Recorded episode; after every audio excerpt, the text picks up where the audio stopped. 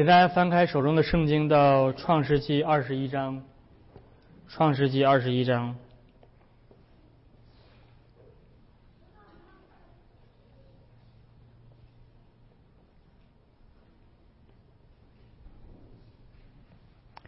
我们今天从创世纪二十一章继续延续来看亚伯拉罕的故事。我们今天要从第八节读到第二十一节。这是亚伯拉罕的应许之子以撒出生之后所发生的故事。翻开之后，由我来读，我们一同聆听上帝的话。孩子，也就是以以撒见长，就断了奶。以撒断奶的日子，亚伯拉罕摆设丰盛的宴席。当时，萨拉看见埃及人夏甲给亚伯拉罕所生的儿子细笑，就对亚伯拉罕说：“你把这使女和她儿子赶出去，因为这使女的儿子不可与我的儿子以撒一同继承产业。”亚伯拉罕因他儿子的缘故就忧愁。神对亚伯拉罕说：“你不必为这童子和你的使女忧愁。”凡萨拉对你说的话，你都该听从，因为从以撒生的才要称为你的后裔。至于使女的儿子，我也必使他的后裔成为一国，因为他是你所生的。亚伯拉罕清早起来，拿饼和一皮带水给了夏甲，搭在他的肩上，又把孩子给他，打发他走。夏甲就走了，在别十巴的旷野走迷了路，皮带的水用尽了，夏甲就把孩子撇在小树底下，自己走开约有一箭之远，相对而坐，说：“我不忍见孩子死。”就相对而坐，放声大哭。神听见童子的声音，神的使者从天上呼叫夏甲说：“夏甲。”你为何这样子呢？不要害怕，神已经听见了童子的声音。起来，把童子抱在怀里，我必使他的后裔成为大国。神使夏甲的眼睛明亮，他就看见一口水井，便去将皮带盛满了水，给童子喝。神保佑童子，他就见长，住在旷野，成为弓箭手。他住在巴兰的旷野，他母亲从埃及地给他娶了一个妻子。我们今天读神的话就到这儿。上一周我们看到了亚伯拉罕人生当中的好日子，上帝的应许终于在二十五年之后，在亚伯拉罕的生命当中实现了。萨拉为他生出了应许之子之子以撒。他们喜笑颜开，他们的信心坚固，他们非常的开心。然而，好过好日子不长。二十一章接下来，亚伯拉罕开始要面对坏日子的挑战，而这个坏日子的挑战是一个接着一个。我们今天只是看到了第一个。原本孩子断奶之后，这场非常欢乐的家庭的宴会，最终导致了家庭的悲剧。最终导致了整个家庭的破裂，亚伯拉罕不得不把他所亲爱的他的儿子以实玛利和他的母亲夏甲送走，离开这个家。然而这一切都在上帝的掌管之下，上帝呃允许这样的家庭的悲剧发生，并且这是在上帝的计划当中，这是上帝的旨意。上帝为了要实现更伟大的救赎的计划，上帝要确保。他的救恩的计划能够在这个地上完全的实行，尽管借着人类的悲剧，借着家庭的破裂，但是上帝的应许依旧是信实的，并且借着这一段的故事，上帝要向我们彰显的是一个更深刻的属灵的含义，就是他的救恩，他的他最终要实现的救恩，呃，是他的百姓要完全的继承他的产业。所以这就是我们今天要从这段经文要来看的。我们先从呃亚伯拉罕的故事开始讲起，在宴席上的这段的嬉笑。第八节告诉我们说，上帝赐给萨拉和亚伯拉罕的以撒开始长大，上帝使这位九十岁的女人萨拉能够不仅能够生孩子，而且还能够哺育她的孩子长大。呃，在古代断奶的年纪大概是小孩子到三岁左右的时间。呃，因为在古代这个婴儿的死亡率是非常非常高的。所以能够活到三岁，这表明这是神明的眷顾，对吧？这是上帝的眷顾，这个孩子让他能够存活到这个年纪，这表明他的断奶就表明说他如今已经足够的强壮，身体呃这个免疫力啊，包括他的这些体能啊，已经非常的强壮，他可以呃基本上能够顺利的养养活到成人，所以。呃，亚伯拉罕为什么要在断奶的这一天要大摆设筵席？就是这个这个原因，是因为这表明这个孩子成功的度过了最危险的他的人生最危险的阶段。然而，原本欢乐喜笑的宴席酿成了不可挽回的家庭冲突。在这之前，我们已经了解到，在亚伯拉罕的家中并不平安。呃，萨拉跟夏甲已经有了很多的冲突和矛盾。上一次夏甲是曾经已经带着刚出生不久的以实玛利离家出走过，但是他在舒尔的旷野也遇到了耶和华的使者。这位耶和华的使者指示夏甲要回到亚伯拉罕的家中，继续把以实玛利养大，并且在那个时候应许他，这个孩子将来要生出许多的后裔来。这是记录在创世纪第十六章。尽管夏甲回到了亚伯拉罕的家中，但是矛盾并没有真正的解决，这也导致了这一次最终的爆发。这一次的爆发则源自于夏甲的孩子以实玛利这个十几岁的小孩子在宴席当中的戏笑。所以第九节告诉我们，萨拉看见了以实玛利在笑，这是圣经当中。呃，直接翻译过来，以实玛利在笑。还记得以撒的名字是什么意思？以撒的名字的意思就是笑啊。还上周我还跟你们开个玩笑，以撒的小名叫笑笑，对吧？但是这回笑的不是以撒，而是以实玛利。而且这个笑字的在希伯来原文当中的这个变位，它使用的是另外一个变位。而这个变味虽然也有笑的意思，但是味道不对了。这种笑不是欢乐的笑，不是喜乐的笑，这种笑是嘲笑，这种笑是讥讽的笑。因此，我们可以从语境当中体会到，虽然圣经没有告诉你以实玛利到底说了什么，但是这个词表明了以实玛利对以撒的态度。你可以想象到。以实玛利到底在干嘛？他在取笑这个三岁的小孩是亚伯拉罕的继承人。他在嘲笑以实玛利如此的软弱弱小的这个孩子能够跟他相竞争、相媲美，好像能够获得家产的继承权。所以这是。以呃以实玛利嘲笑的内容，而这也是之所以萨拉要必须让亚伯拉罕把以实玛利赶走的原因。恰恰是这一点，以实玛利威胁到了以撒的继承权。这场宴席当中，本来应该笑的是以撒，因为这是在庆祝他的断奶，庆祝呃上帝的应许之子。给亚伯拉罕的应许之子，终于可以能够非常确确定的，他能够长大成人，能够继承家业。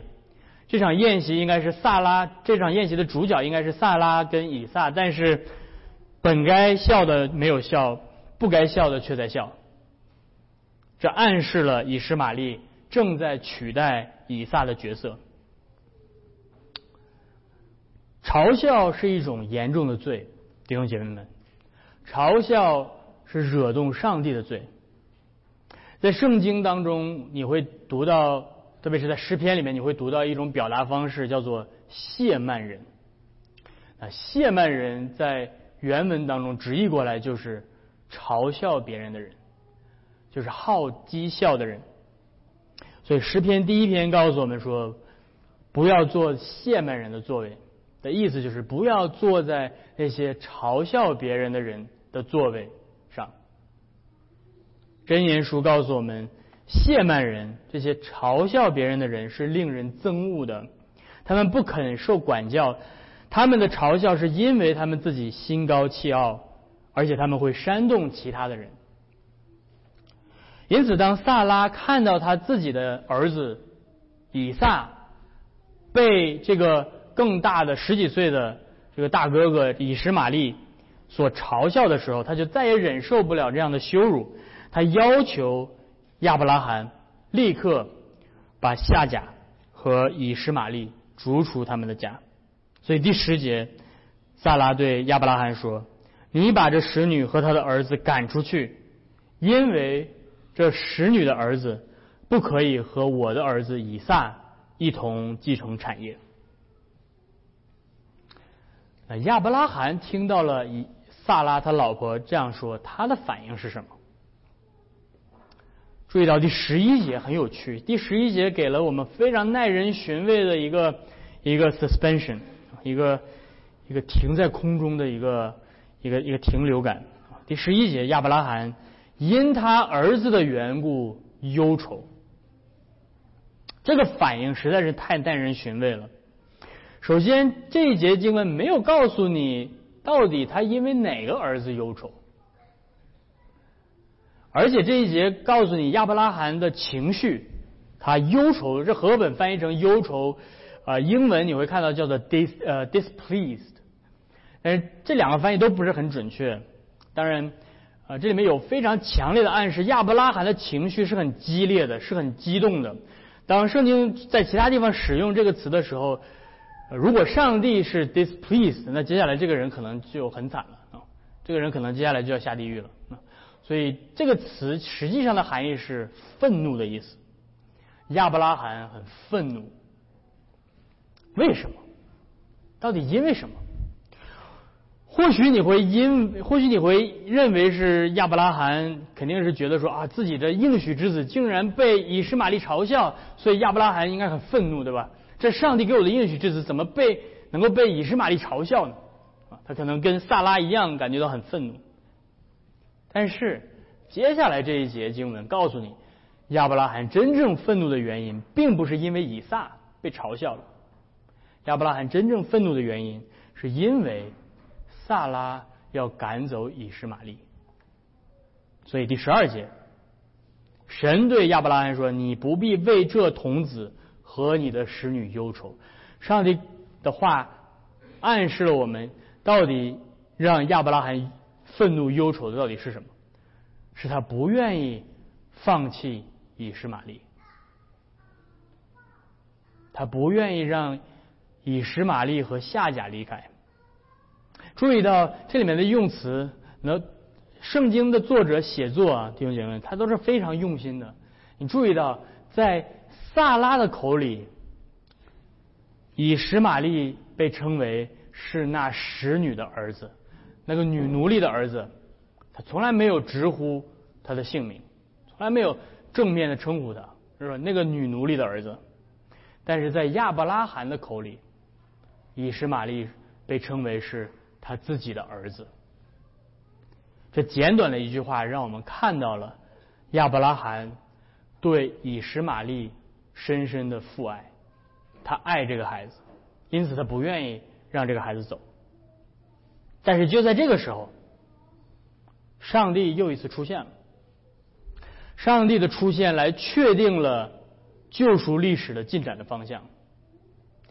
我们不知道，如果上帝在这个时候不出现的话。亚伯拉罕会怎么样？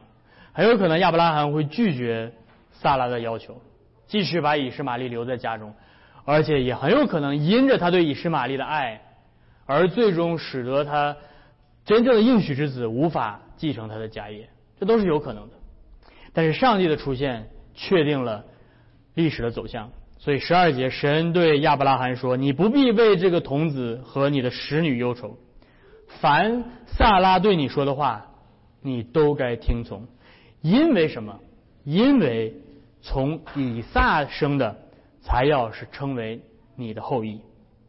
上帝支持了萨拉的说法。如果在这之前你听到这个故事，你会觉得，你会你你的你的感觉是什么？你会觉得萨拉是一个嫉妒心很强的女人，对不对？你会觉得萨拉似乎有一点冷酷无情。你会觉得亚伯拉罕是一个很有很重感情的一个人啊，毕竟这是他的儿子，他养活了十多年的儿子，他甚至在上帝面前求情说：“求愿以实玛利活在你的面前。”他很珍视这个孩子，但是尽管萨拉或许表面上看起来很冷酷无情，他的言辞很激烈，或许他的动机并不是最正最纯正的，但是。萨拉所说的内容是真实的，是对的，是符合上帝旨意的。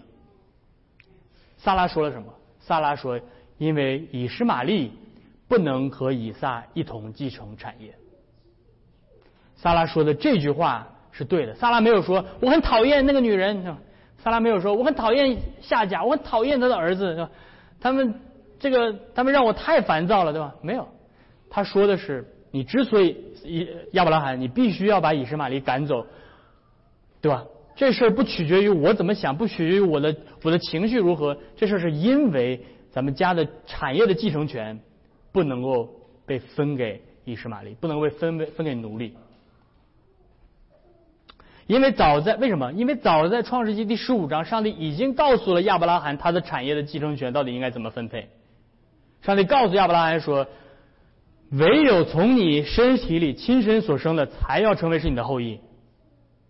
然后接下来第十七七第十七章，上帝以上呃亚伯拉罕跟上帝说：“那以实玛利是我亲身生的呀。”上帝说：“这个不是不是。”所以萨拉他的情绪再怎么激动，他的动机再怎么不纯，那萨拉说的是对的。萨拉说的是上帝的计划，那就是这个以以撒才是你的后裔，才是要继承产业的。所以，不论亚伯拉罕对以实玛利的感情有多么的真挚，事实是，上帝的圣约是赐给以撒的，而不是给以实玛利的。而上帝的救赎计划不会因着人的情感而改变。有的时候感觉上帝有点冷酷，啊，有的时候感觉上帝有点不近人情，但是上帝并不是这样，上帝也体恤了亚伯拉罕的感情。所以他接下来第第十三节告诉了亚伯拉罕，他说：“你的以实玛利，我也会眷顾他，以后他会成为一个大国，所以你不必担心他，你不必担心他会失去祝福。”这也恰恰的应验了创世纪第十七章上帝对亚伯拉罕的应许。上帝应许亚伯拉罕，不仅仅亚伯拉罕会成为一个国的父，上帝应许亚伯拉拉罕的时候，改变他的名字的时候说什么？上帝说：“你会成为多国的父，所以以撒会成为国，但是以实玛利也会成为一个国。上帝因为亚伯拉罕的缘故，使以实玛利成为一个国，因此这也应验了之前的预言：万国都必因亚伯拉罕而得福。所以，因着上帝的介入，亚伯拉罕顺服了上帝的命令。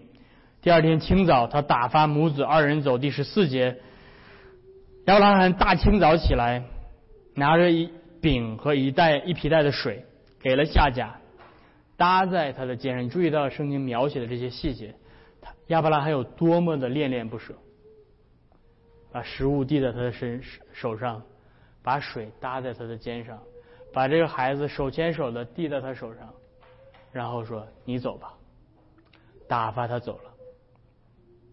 打发这个词。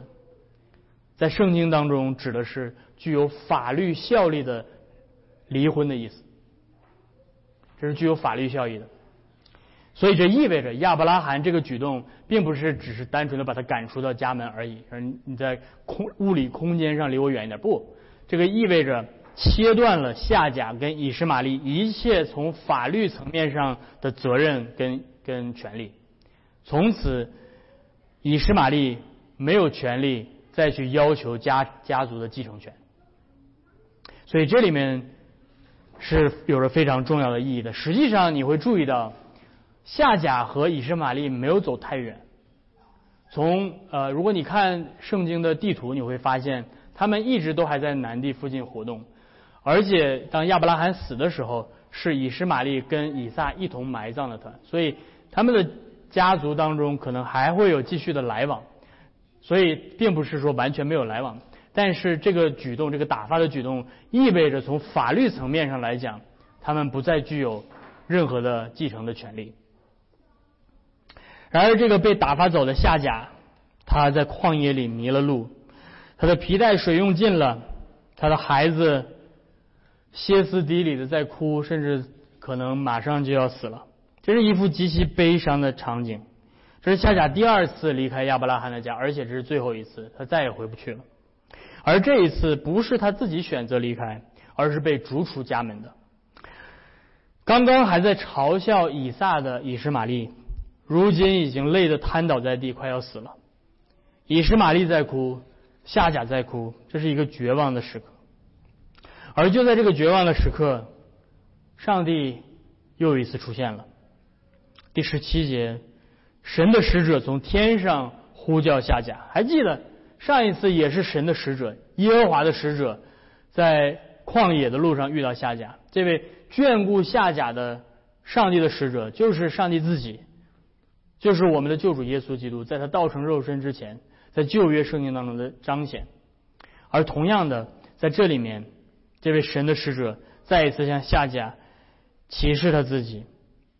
尽管以撒才是继承圣约的应许的那一位。但是上帝也信实的履行了他对夏甲和以实玛利的承诺，他从天上直接呼叫他。为什么从天上？为什么不这次在在旷野当中遇到他？他要让夏甲的目光从这个绝望的地上转移到天上，他要让夏甲看到上帝从高天之上给他的应许。还记得以实玛利的名字是什么？神听见。所以，上帝再一次的应许提醒夏甲，这就是他赐给他儿子名字的原因。他说：“不要怕，神已经听见了这童子的声音。”今天，上帝再次重申，他的确听见了他的苦情，他是那位垂听他祷告的上帝。而且他也重申了曾经在创世纪十六章应许给夏甲的承诺。他说：“我必使你的后裔成为大国。”因此，上帝的应许如同清澈的泉水，重新使夏甲和他的儿子充满活力。而上帝也确信、确实的供应了他们。最后，上帝保佑这个以实玛利，让他长大成人，住在旷野。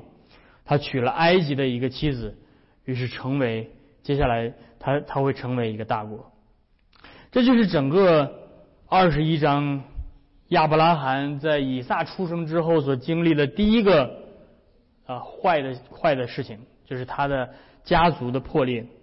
那这个故事到底对我们有什么样重要的含义？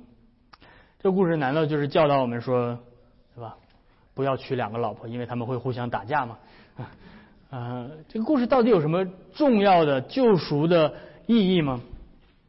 保罗在加拉太书第四章引用了这个故事，而且引用的非常的彻底，啊，基本上把这整个故事都引用了一遍，来告诉我们一个非常非常重要的属灵的真理。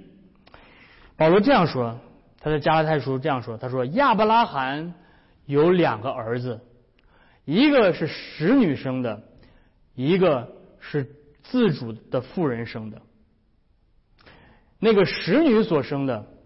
是按照血气生的，而自主之妇人所生的，是凭着应许生的。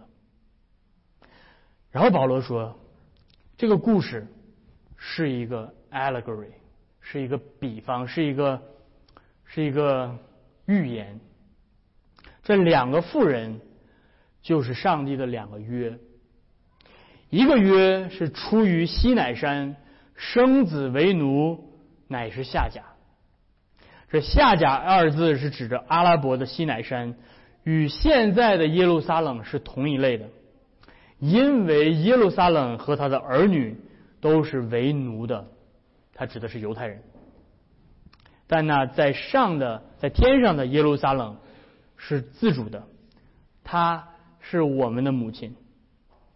然后接下来，保罗对加拉太这些外外邦的非犹太人的这些这些信耶稣的基督徒、新约的教会的基督徒说：“弟兄们，我们是凭应许所生的儿女，像以撒一样。”所以保罗在说什么？保罗在说这整个在亚伯拉罕家中发生的这个家族泡沫剧的最终的目的是为了要向上帝的百姓表明他们的身份不是靠着在律法之下为奴而获得的，不是靠着他们自己的努力获得的，而是凭着上帝的应许获得的。这就是整个律法与福音的区别。保罗借着这个故事，借着圣灵的漠视，告诉我们，整个亚伯拉罕家中发生这件事情，就是律法和福音。以实玛利所代表的，就是那些活在律法之下的人，他们想要凭着自己的行为和努力来赚得救恩；而以撒所代表的，是那些活在福音里的人，他们是单单的凭着上帝的应许，白白的领受恩典。一切依靠自己努力、自己的功德、自己对律法的遵行来妄图赚得上帝青睐的人，就是以以实玛利，就是那个法利赛人，就是我们今天所读到的那个法利赛人。他说：“主啊，我感谢你，你看我多么优秀，是吧？你看我多么敬虔，多么属灵，多么遵行律法。你看我每周进食两次，我。”所赚得的一切，我都奉上十分之一。律法的一点一画，我都外表上遵行的特别的完美。全世界的人都觉得我是一个艺人。而保罗说：“你是以实玛利，你将来要被逐出上帝的家，你不会继承上帝的产业，因为你是活在律法之下的奴隶。”而保罗说，那个税吏，他是个外邦人，啊，或者他是一个被犹太人同，他是一个犹太人，但是可能他被同族人嘲笑成为是一个叛徒，他被众人所唾弃、所恨恶，他所做的事情极其的不光彩，他他知道他自己犯了许许多多的罪，他来到圣殿里面，他甚至远远的站着，他不敢靠近圣殿，他不敢亲近上帝。他甚至不敢抬头仰望上帝，他只能低着头，他捶着胸，他说：“主啊，求你开恩怜悯我这个罪人。”他放弃了一切对自己的依靠，他如同那个年近百岁的萨拉对自己的生育能力绝望一样，他对自己的意完全的绝望，而他只能依靠上帝的怜悯。他说：“上帝，只有你的怜悯。”才能够拯救我，求你开恩，可怜我这个罪人。而保罗说，他就是以撒，他就是以撒，他是照着应许所生的，他不是凭着自己的努力所生的。然后接下来保罗继续讲到第二十加拉太书第四章第二十九节，保罗说，还记得当时发生了什么事情？当时呢，按照血气所生的逼迫。按照应许所生的，现在也是这样。保罗口中所说的逼迫，就是我们刚才所读到的以实玛利对以撒的嘲笑。你那么软弱，那么弱小，你怎么跟我比？我这么健壮，我这么刚强，我这么有尊荣，我这么蒙受我父亲的爱。表面上看起来我是那个最蒙爱的人，但是你是谁？你不过是一个三岁的孩子，你什么都没有，你如此软弱无力，如此的卑贱，你一定不会胜过我的。那些倚靠自己功德的人，在表面上看来，在世世人眼里是强大的，是有尊荣的，是聪明的，是有荣耀的。在表面上看来，他们似乎获得了上帝许多的祝福，因此他们自恃骄傲而嘲笑那真正的应许之子。当以实玛利嘲笑以年幼的以撒的时候，最终极而言，他所嘲笑的是上帝的圣约的应许，因为以撒是凭着上帝的应许而生的。当以撒被讥笑的时候，恰恰是因为他是上帝的应许之子。所以你看到了吗？在以撒被嘲笑的故事当中，你看到了什么？你看到的是那位真正的应许之子。被世人唾弃，被世人嘲笑，被世人拒绝。耶稣基督他所经历的那位真正的应许之子，耶稣基督他在这个地上所经历的，是那个最终极的嘲笑，被挂在十字架上，被全世界人唾弃，被全世界人嘲弄。连走过路过的人说都冲着他讥笑，他说：“他说他能救自己，他说他能救别人，他能救自己吗？如果你能救自己，你如果你真的是弥赛亚，从十字架上下来，我们就信你吧。”耶稣在十字架上，他是真正的应许之子，他是上帝的独生子，但是他在这个世界上承受了最多的嘲笑，最多的戏弄，最多的讥笑，恰恰是因为他是真的应许之子。而我们弟兄姐妹们，我们都曾经像以实玛利一样，我们是处在律法之下的奴仆，我们被罪奴役着，我们自恃骄傲，我们自夸，我们觉得我们自己拥有了很多。但是，我们也都经历过像以实玛利在旷野里一样，在罪的旷野当中，我们在审判和咒诅的烈日之下干渴，我们如同死去一样。我们在律法的审判之下，经历了临近死亡的。那种绝望，而当我们绝望的时候，弟兄姐妹们，上帝从高天之上会赐给我们救恩。上帝那位眷顾人的神，那位耶和华的使者，曾经从高天之上呼呼叫下甲拯救以实玛利的那位耶和华的使者，如今真正的从天而降，不是只是单纯的在天上呼叫而已，他从天降到地上，道成肉身，成为一个真正的人。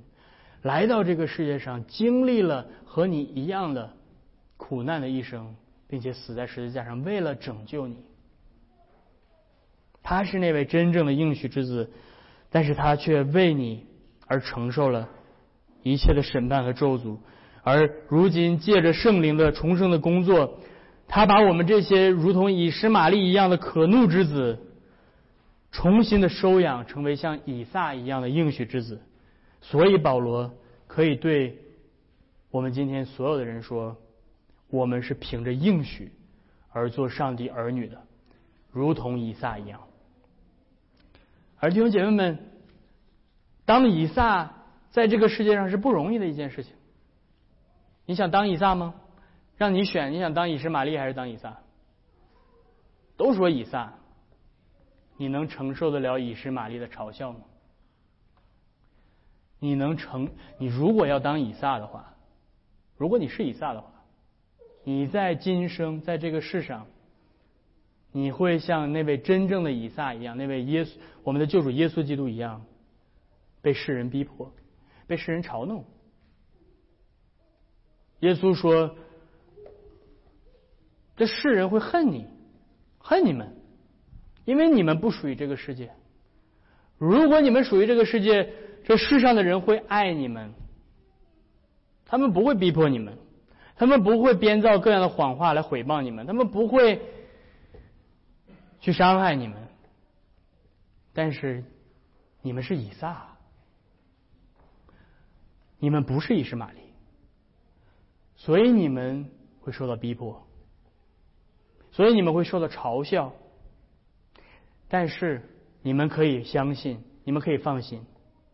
在我里面，我已经胜过了这个世界。在幕后的日子，那些好讥诮的人会出来，会随着他们的私欲来讥笑我们，没有问题。但是有一天，上帝必会亲自把一切骄傲自恃、依靠自己的恶人从他的世界赶逐出去，他会把他们逐出到那个哀哭切齿的黑暗当中，因为他应许亚伯拉罕的产业是唯独留给以撒的。所以弟兄姐妹们，今天我们在基督里是生为自由神的，我们不是为奴的儿女。而是那位天上的主母所生那个耶属天的耶路撒冷的儿女，是将来要继承产业的。尽管我们今天依旧要被世人讥讽嘲笑，但是最终有一天，当主耶稣基督再来的那一天，他要把一切的恶人逐出到黑暗当中，把整个世界作为产业交给我们来继承。因此，弟兄姐妹们，让我们在基督里。不要依靠我们自己，而是单单的仰望那位从高天之上来眷顾我们的上帝，只等到他再来更新万有的那个日子到来。阿门。我们一同低头来祷告。所以，天父，我们来到你的面前，我们感谢你。今天借着亚伯拉罕家中伊什玛利被逐出的这个故事，提醒我们：主要我们若是依靠我们自己，我们最终的命运将会被逐出你的产业。